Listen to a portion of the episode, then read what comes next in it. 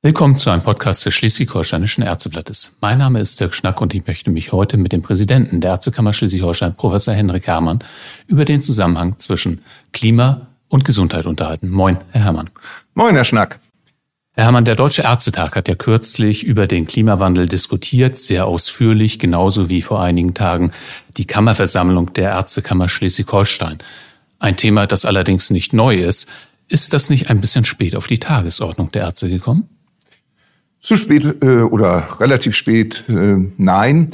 Wir sind schon seit längerem darüber am Diskutieren und am Vorbereiten gewesen. Man muss ganz einfach sagen, die Corona-Pandemie hat uns da einen gewissen Strich durch die Rechnung gemacht. Das hätte schon im letzten Jahr auf dem Ärztetag kommen sollen. Äh, Im Mai auf dem Ärztetag, der ja rein digital war, war dann auch äh, kein Platz gewesen, so dass wir jetzt ja im November noch einen zweiten Ärztetag insbesondere zu dem Thema äh, Klimaschutz äh, ist Gesundheitsschutz ähm, gemacht haben und wir in der Kammerversammlung auch erst sozusagen den Ärztetag abwarten wollten. Also ja, wir sind seit zwei, drei Jahren an dem Thema dran. Die Öffentlichkeit und das parlamentarische Vorgehen, das konnten wir jetzt erst richtig äh, umsetzen. Nun ist das Ganze äh, zumindest hier bei uns in Schleswig-Holstein unter der Überschrift Klimaschutz ist Gesundheitsschutz. So nämlich der, die Überschrift auch in der Titelgeschichte der Dezemberausgabe des Schleswig-Holsteinischen Ärzteblattes. Ähm, können Sie uns diesen Zusammenhang mal ein bisschen näher erläutern? Warum ist Klimaschutz auch Gesundheitsschutz? Der Klimawandel führt zu neuen Erkrankungen, zu einer Belastung des Gesundheitswesens durch die ansteigenden Temperaturen. Wir äh, sehen viel mehr klimaassoziierte Erkrankungen, gerade älterer Menschen im Sommer bei Hitze. Aber wir werden auch im infektiologischen Geschehen einen Wandel bekommen. Krankheiten, die wir sonst nicht kennen, nur aus den Subtropen, werden bei uns heimisch werden.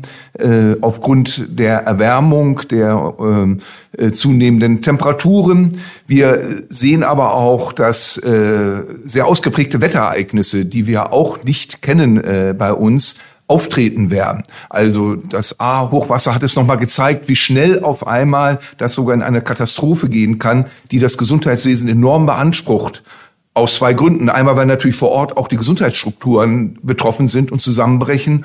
Und wie gesagt, äh, Gesundheitsfachkräfte dann dorthin gehen, äh, um die Versorgung wieder aufzubauen und auch die Menschen äh, zu versorgen. Also ähm, für mich ganz einprägsam im Sommer der Tornado über Kiel. Ähm, das ist ein Wetterphänomen, ja, das kennen wir aus anderen Gegenden dieser Welt, aber bitte nicht äh, in Schleswig-Holstein. Wir werden das aber in Zukunft mehr bekommen, wenn das Klima weiter steigt. Und äh, insofern äh, wird es unser ärztliches Handeln auch direkt äh, betreffen. Das dürfte den meisten Ärzten ja auch bewusst sein. Was war denn die zentrale Botschaft äh, der Kammerversammlung, als die sich mit diesem Thema Klimaschutz äh, und Klimawandel beschäftigt hat? Also einmal darauf vorbereitet äh, zu sein, auf der anderen Seite aber auch dafür zu sorgen, selber dafür zu sorgen, dass dieser Klimawandel gestoppt wird. Das ist nicht nur ein politisches Thema, es ist auch ein gesundheitliches äh, Thema. Und gerade auch wir Ärztekammer sind aufgefordert, jetzt nicht den politischen Rahmen äh, des Klimawandels und der Maßnahmen äh, zu besprechen und zu prägen. Aber was gesundheitliche Aspekte anbelangt, sowohl in der Beratungsfunktion als auch in der Behandlungsfunktion, das ist ja wohl gerade unsere Aufgabe, die alle Ärztinnen und Ärzte, egal wo sie arbeiten, äh, betreffen. Und insofern ist das ein ureigenstes ärztliches Thema, den Gesundheitsschutz. Das ist auch schon in der Genfer Konvention hinterlegt. Selbst in unserer Berufsordnung äh, steht der Umweltschutz im ersten Paragraphen drin. Und äh, der Klimawandel ist einfach das Thema, was uns in den nächsten Jahrzehnten am meisten begleiten wird.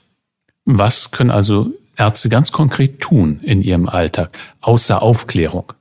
Ja, also einmal glaube ich schon, dass äh, die äh, äh, Beratungsleistung, die Präventionsleistung auch ärztliche Aufgabe ist, die Menschen, ähm, aber auch die Patienten darauf vorzubereiten und äh, entsprechende Hinweise zu geben. Zum anderen sich aber auch mit diesen Krankheitsbildern auseinanderzusetzen, vorbereitet zu sein, sie zu behandeln. Äh, wir denken vielleicht gar nicht mehr so sehr an die Malaria hier, an anderen tropischen Erkrankungen. Also da ist viel Informationsbedarf auch da. Äh, das wäre sozusagen jetzt die rein gesundheitliche Seite. Auf der anderen Seite ist es mir aber auch wichtig zu betonen, dass wir in unseren medizinischen Einrichtungen sehr viel auch dazu beitragen können, den Klimawandel aufzuhalten und am günstigstenfalls auch äh, zurückzuschrauben, weil äh, wir auch in unseren gesundheitlichen Einrichtungen viel verbrauchen, viel CO2 äh, hervorrufen und da ist auch ein kritisches in uns hineinleuchten wichtig, was wir selber in unserem beruflichen Umfeld verändern können. Also gar nicht so sehr primär patientenbezogen, das ist die eine wichtige Seite, aber auch sozusagen äh, auf sich selbst bezogen. Was kann ich ändern, als Ärztin, als Arzt in meiner Praxis, in meinem Krankenhaus, in meiner medizinischen Einrichtung, um Richtung Klimaneutralität zu kommen. Mhm. Und da ist man als Arzt ja nicht alleine. Wer sich dafür interessiert, kann sich zum Beispiel einbringen bei der Deutschen Allianz Klimawandel und Gesundheit, äh, abgekürzt klug. Äh, und ein Klugvertreter hat auch in der Kammerversammlung ja gesprochen und deutlich gemacht, dass wir Einzelne viel besser über, überzeugen könnten, wenn wir nicht über Verzicht und Verbote sprechen, sondern vielmehr über das Positive, über die höhere Lebensqualität, die uns da dadurch äh, erwartet, äh, kommen würden. Ist das ein Aspekt, den Ärzte doch eigentlich ähm, von auf den Ärzte von alleine kommen könnten? Das, das ist ja genau der Weg, über den wir bei der Prävention auch gehen. Sehr richtig. Äh, das spricht mir auch aus dem Herzen. Wir kommen nicht äh, weiter, indem wir etwas verbieten, indem wir sehr stark regulatorisch ähm, eingreifen, äh, dass wir jetzt wir, vorschreiben, wie man sich ernähren soll. Eine innere Motivation, selber dazu beizutragen, ist viel wichtiger. Die innere Überzeugung, auch mal zu gucken, was ich selber ändern kann in meiner Ernährungsweise, in meiner Mobilität, ähm, in meinem eigenen Leben, auch äh, in meinem ganz privaten Umfeld. Wir sind ja in den letzten Jahren eigentlich immer Getriebene gewesen. Und äh, gerade bei Ärztinnen und Ärzten sehe ich das beruflich sowieso, auf der anderen Seite aber auch im privaten Bereich, dass man gar keine Zeit hatte, für das eigene Wohlergehen, die eigene Achtsamkeit äh, zu sorgen. Ich bin sehr froh, dass das vor vier Jahren auch in unser Genfer Gelöbnis aufgenommen worden ist, dieser Aspekt. Und den müssen wir Ärztinnen und Ärzte noch ein bisschen besser verinnerlichen. Und ich glaube jetzt gerade dieser Klimawandel und die Diskussion äh, darüber, über Klimaschutz, was kann ich selber dazu beitragen, äh, da hoffe ich mir so ein bisschen, dass wir ja äh, wieder mehr darüber reflektieren, äh, was das Leben ausmacht, äh, dass es auch andere Dinge gibt, äh, die man gut machen kann, ohne dass ich mich selber belaste und damit auch die Umwelt belaste und sagen wir, dazu beitrage, dass die Temperaturen steigen und der Klimawandel voranschreitet. Mhm. Sprechen wir doch mal über den immensen Verpackungsmüll, der in den Kliniken anfällt und über die Hygienebestimmungen in den Praxen. Die sind nach Einschätzung einiger niedergelassener Ärzte ja auch alles andere als klimafreundlich. Ist weniger Müll dann überhaupt möglich im beruflichen Alltag, ohne die Patientensicherheit und die Hygiene zu gefährden? Und falls ja, wer ist denn hier eigentlich gefragt, etwas zu ändern? Ja, also von meiner Seite aus ein ganz klares Ja. Wir müssen Vorgehensweisen durchaus kritisch äh, hinterfragen. Äh, für mich ein sehr schönes Beispiel, das Tragen von Plastikhandschuhen, äh, gerade jetzt auch im äh, Rahmen der Impfung. Äh, soll ich jetzt bei jedem Patienten, den ich impfe, neue Handschuhe anziehen? Das halte ich für Blödsinn. Ich soll meine Hände äh, desinfizieren, viel wichtiger. Aber ich brauche nicht diese Mengen an Plastikmüll. Wenn ich 100 oder 200 Patienten am Tage impfe und jedes Mal neue Handschuhe anziehe, dann trägt das natürlich dazu bei, dass ich nicht nur äh, Müllberge belaste, sondern auch CO2 natürlich durch die Produktion äh, dieses Stoffes gemacht wird. Und nochmal, es gibt keine Evidenz, dass ich damit eine Gefährdung äh, äh, hervorrufe. Wir müssen uns auch mit Einwegartikeln äh, beschäftigen. Wir müssen in den großen medizinischen Einrichtungen sehen, es sind häufig Kleinigkeiten, die ich äh, umstellen äh, kann. Äh, dass man, was weiß ich, die Fahrzeuge äh, und auch äh, E-Bikes äh, für Mitarbeiter günstig macht, dass man Ladesäulen oder Lademöglichkeiten äh, äh, mitgibt, äh, so dass ich auch einen Anreiz habe zu sagen, ja, dann komme ich damit äh, zur Arbeit, indem ich natürlich auch nochmal meine Energiebilanz äh, mir angucke. Und es sind häufig kleine Stellschrauben, die schon vieles bewirken können. Und es kommt immer auf die Summe dieser kleinen Stellschrauben an. Das Einzelne, da wird jeder sagen, na, was kann ich jetzt äh, insgesamt für die Welt dazu beitragen? Aber wenn das viele machen und viele Kleinigkeiten zusammenkommen, dann wird die Menge schon äh, äh, wirklich ähm, beachtlich. Und da sind wir gefordert. Und ich glaube, wir müssen uns auch da ein bisschen informieren, von Best-Practice-Beispielen lernen, äh, informieren, eventuell auch Fortbildungen dazu machen. Einfach dieses Thema bewegen. Also ich werde äh, seit Ihrem Beispiel dieses Bild vor dem inneren Auge nicht wieder los. Pro Impfung ein paar Plastikhandschuhe. Dieser äh, Berg, der sich da anhäuft, nur durch die Pandemie, durch die Impfung dagegen, ist, ist ja immens. Sehr richtig, sehr richtig. Das war ja auch, weswegen wir uns ganz klar gegen die tägliche Testung äh, zum Beispiel von Mitarbeitern im Gesundheitswesen ausgesprochen haben. Äh, wir haben 4,2 Millionen äh, Mitarbeiter im Gesundheitswesen in Deutschland. Sagen wir nur ein Viertel würde täglich arbeiten, dann wären das ein Million Mal die Verpackung und so weiter, die ich jeden Tag bei Geimpften oder Genesenen mache. Ich bin sehr froh, dass das jetzt nochmal klargestellt worden ist. Das war immer unsere Ansicht, dass zweimal wöchentlich da ausreichend ist weil das ist auch eine Abwägung. Natürlich, wenn ich täglich alle teste, dann habe ich äh, eine sehr, sehr hohe Sicherheit. Nur das ist ein Abwägen zu dem, was dann produziert werden muss und was dann auch an Müll ganz einfach anfällt. Mhm. Müssen solche Dinge also regelhaft immer gleich mitgedacht werden, wenn man über Patientensicherheitsbestimmungen entscheidet. Ja, ich finde schon, dass äh, wir diesen Aspekt der Klimafreundlichkeit, der Klimaneutralität auch in solchen Dingen mit integrieren äh, müssen. Das wird schon eine Zeit lang gemacht dass immer gesagt wird, ja, wenn wir irgendwelche Anschaffungen machen, werden auch ökologische Aspekte mit berücksichtigt. Nur jetzt werden wir das noch deutlicher auch nach außen tragen müssen, äh, dass wir das wirklich berücksichtigt haben und das auch in der Abwägung hineinkommt ob ich jetzt eine Sache wirklich äh, intensiver mache und damit auch den CO2-Ausstoß weiter voranbringe oder ob es Alternativen gibt, die eben auch eine Patientensicherheit mit sich bringen, aber eben äh, nicht äh, diesen Einfluss dann auf die Umwelt ausübt. Mhm.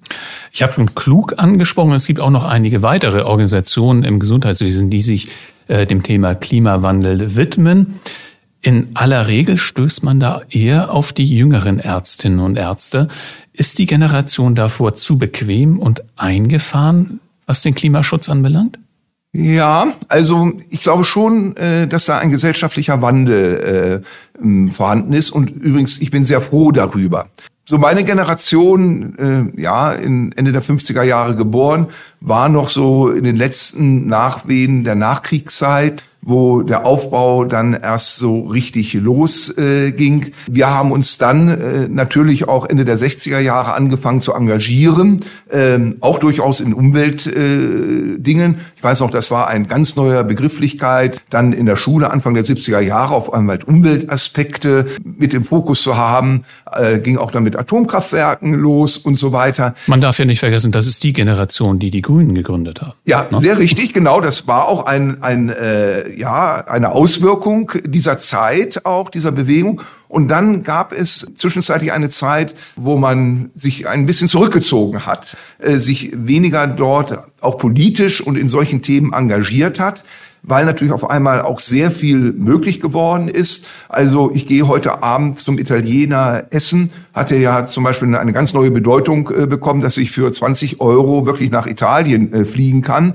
um dort äh, essen zu gehen und am selben Tag wieder zurückfliegen kann. Es hat mich fast gar nichts gekostet. Das sind so Dinge, die dann auch wirklich fehlgelaufen ist. Und jetzt bin ich sehr froh, dass die junge Generation, auch junge Ärztinnen und Ärzte, aber auch durchaus ältere, jetzt das erkennen, dass es ein so weiter nicht gehen kann, weil wir eben nur unseren einen Planeten haben und ähm, das letztendlich nicht verhandelbar ist. Äh, das sind naturwissenschaftliche Gesetzmäßigkeiten. Das ist äh, wie die Pandemie unerbittlich in Anführungsstrichen eigenen Gesetzen äh, unterlaufen. Und das reflektiert auch noch mal ein bisschen so die Rolle des Menschen auf diesem Planeten. Und ich finde gut, dass das kommt. Äh, ein immer schneller, immer höher, immer weiter ist wirklich die Frage, wohin führt das dann? Und wenn wir uns jetzt wieder ein bisschen mehr auf andere Werte besinnen, dann äh, ist das, glaube ich, ein sehr guter Weg und die junge Generation zeigt uns auch an, dass sie diesen Weg gerne gehen will. Das ist natürlich ein schöner Appell, aber was tut denn die Ärztekammer Schleswig-Holstein eigentlich als Organisation für den Klimaschutz? Ja, da würde ich auch zwei Aspekte äh, hervorheben. Einmal das, was wir selber als Einrichtung machen können, zum Beispiel äh, an unseren Gebäuden. Ähm, da haben wir in den letzten Jahren schon viel gemacht. Begrünungen, Holz als äh, äh, Baustoff, auch bei unserem neuen Gästehaus, Solaranlage, äh, Wasserrückgewinnung, äh, Wärmerückgewinnung, Begrünung, äh, E-Ladesäulen. Zwei haben wir schon, vier werden wir noch äh, schaffen. Das sind alles so kleine Aspekte, die wir äh, dazu beitragen können. Ich bin auch sehr froh, dass wir eine Ärztekammer sind, die schon relativ weit in dem Bereich der äh, digitalen Prozesse gekommen sind, wünschen wir da noch mehr, dass wir sozusagen äh, möglichst kein Papier mehr haben. Ich glaube, das werden wir noch in den nächsten ein bis zwei Jahren wirklich schaffen. Das ist einmal die Sache, die die Kammer selber dazu beitragen kann. Der zweite große und wichtige Aspekt ist, dieses Thema dann auch in die Ärzteschaft vor Ort zu transportieren. Äh, wir äh, haben jetzt auch eine Taskforce äh, dazu gegründet mit einigen engagierten Kolleginnen und Kollegen, aber auch mit einem Vertreter von Klug, dass wir einfach auch nochmal sehen, wo können wir unterstützen mit Informationsmaterial, mit Informationen, mit Best-Practice-Beispielen, das sozusagen unseren Ärztinnen und Ärzten zur Verfügung zu stellen. Ich kann mir auch die eine oder andere Fortbildung oder Austauschforum dafür vorstellen. Wir machen das jetzt nicht so sehr, und das finde ich gut, indem wir jetzt einen Ausschuss bilden und sagen, gut, der Ausschuss macht das, sondern, äh, wie gesagt, wir haben da eine kleine Gruppe, die das sozusagen äh, bearbeitet, um dann eben es auszurollen auf die Praxen, medizinischen Einrichtungen und Krankenhäuser. Skeptiker sagen ja immer, ja, das bringt nicht viel, solange nur wir Deutschen etwas ändern. Was halten Sie dem entgegen? Also wenn das jeder denkt, dann kommen wir überhaupt nicht von der Stelle. Äh, man muss den ersten Schritt machen und ich glaube, Deutschland ist auch prädestiniert dafür, erste Schritte und auch vorbildliche Schritte zu machen. Wir haben stabile politische Verhältnisse. Wir sehen auch jetzt die Auswirkungen des Klimawandels. Wir sind eine hochentwickelte Nation, der es einfacher fällt, jetzt sagen wir von fossilen Brennstoffen zu anderen Energieträgern überzugehen. Äh, wir sind da schon recht weit, aber haben natürlich noch viel vor uns. Also wenn nicht wir, wer dann könnte eine Vorreiterrolle äh, spielen bei unserer wirtschaftlichen, aber auch durchaus gesellschaftlichen Kraft. Und vielleicht ist das ja auch ein Thema, der Klimawandel, der wieder die Gesellschaft ein Stück weit zusammenführt, weil es betrifft alle der Klimawandel und dass das so ein bisschen die Polarisierung auch aufhebt. Und da ist es nochmal auch hier ganz wichtig, nicht von Verboten zu sprechen, sondern wirklich positiv, was man selber dazu machen kann, wo das auch entlastet, damit ich eher motiviert bin zu sagen, ja, da mache ich mit, das ist eine gute Idee. Also Klimaschutz geht nur gemeinsam. Äh, seit wenigen Tagen haben wir einen neuen Bundesgesundheitsminister, Professor Karl Lauterbach. Was erwarten Sie denn von dem in Sachen Klimaschutz im Gesundheitswesen? Ja, also zum allererst erhoffe ich mir keinen Klimawandel bei ihm dass er weiterhin offen ist für Dialoge, dass er auch auf die Ärzteschaft hört, natürlich auch auf andere, aber dass wir nicht außen vor stehen. In dem Koalitionspapier, was ja zu begrüßen ist, steht ganz häufig der Begriff Pflege drin. Das ist auch wichtig. Äh, es kommt kaum der Begriff Ärztin, Arzt vor. Ich hoffe, das war jetzt äh, kein Versäumnis. Also einmal, dass da wirklich eine gute Atmosphäre und ein gutes Klima äh, herrscht. Was den Klimawandel jetzt in Gesundheitseinrichtungen anbelangt, klar, jetzt wird noch erstmal die Pandemie im Vordergrund stehen, aber gerade er als Epidemiologe wird ja auch wissen, was ein Klimawandel macht auf der Welt und auch in Deutschland. Und wir haben ja noch drängende andere Probleme der Finanzierung im ambulanten und im stationären Bereich, Krankenhausplanung, Versorgungsplanung, äh, auch andere Versorgungsformen nochmal nach Vordergrund zu bringen. Und in diesem Zusammenhang ist natürlich jetzt sagen wir die Klimaneutralität auch ein gutes Thema, was gegenfinanziert äh, werden muss, äh, weil da kann man jetzt die Einrichtung nicht alleine lassen. Auch die Leistungen, die ich gesagt habe, Beratung der Patienten und so weiter, die vorbeugenden Maßnahmen kosten ja Zeit, das muss irgendwie auch gegenfinanziert werden. Dass er da ein offenes Ohr hat, das hoffe ich und dass wir da gemeinsam weiterkommen. Was nicht so einfach sein dürfte, denn die Gefahr, dass der Klimaschutz äh, trotz äh, oder bei der andauernden Pandemie jetzt aus den Augen verloren wird, ist ja durchaus gegeben. Das ist äh, richtig, aber das eine wie das andere ist weltumspannend, nur die Pandemie wird uns natürlich jetzt irgendwann verlassen. Nicht SARS-CoV-2, damit werden wir leben müssen, wie mit Influenza, aber die Pandemie als solches, da ist doch sehr stark zu hoffen, dass sie dann nächstes Jahr zurückgeht, es sei denn, es kommen wieder Mutanten, die uns große äh, Probleme bereiten. Auf der anderen Seite, der Klimawandel ist da, wird weitergehen. Wenn man sich die Charts auch anguckt, wie sich das, wenn das ungestoppt weitergeht, in den nächsten Jahrzehnten dramatisch verändern wird, das ist sehr viel teurer als alles andere und äh, insofern sehr vorderdringlich. Das Vielen Dank, Professor Herrmann. Herzlichen Dank, Herr Schnack. Das war ein Podcast des Schleswig-Holsteinischen Ärzteblattes. Vielen Dank fürs Zuhören. Bis zum nächsten Mal.